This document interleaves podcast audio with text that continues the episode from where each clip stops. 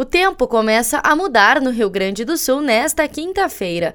O dia será firme na maior parte do estado, com sol entre nuvens e vento norte. Porém, a frente fria começa a avançar. O dia iniciou com sol e nuvens em todo o estado. O vento sopra um pouco mais forte do que em dias anteriores, com ocasionais rajadas em algumas cidades.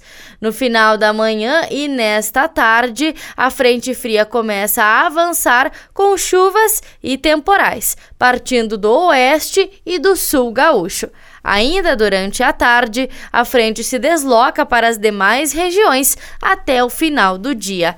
Na Serra Gaúcha, o amanhecer registrou 4 graus de mínima e a máxima deve circular pelos 24 graus, apresentando queda durante a tarde em decorrência da chuva.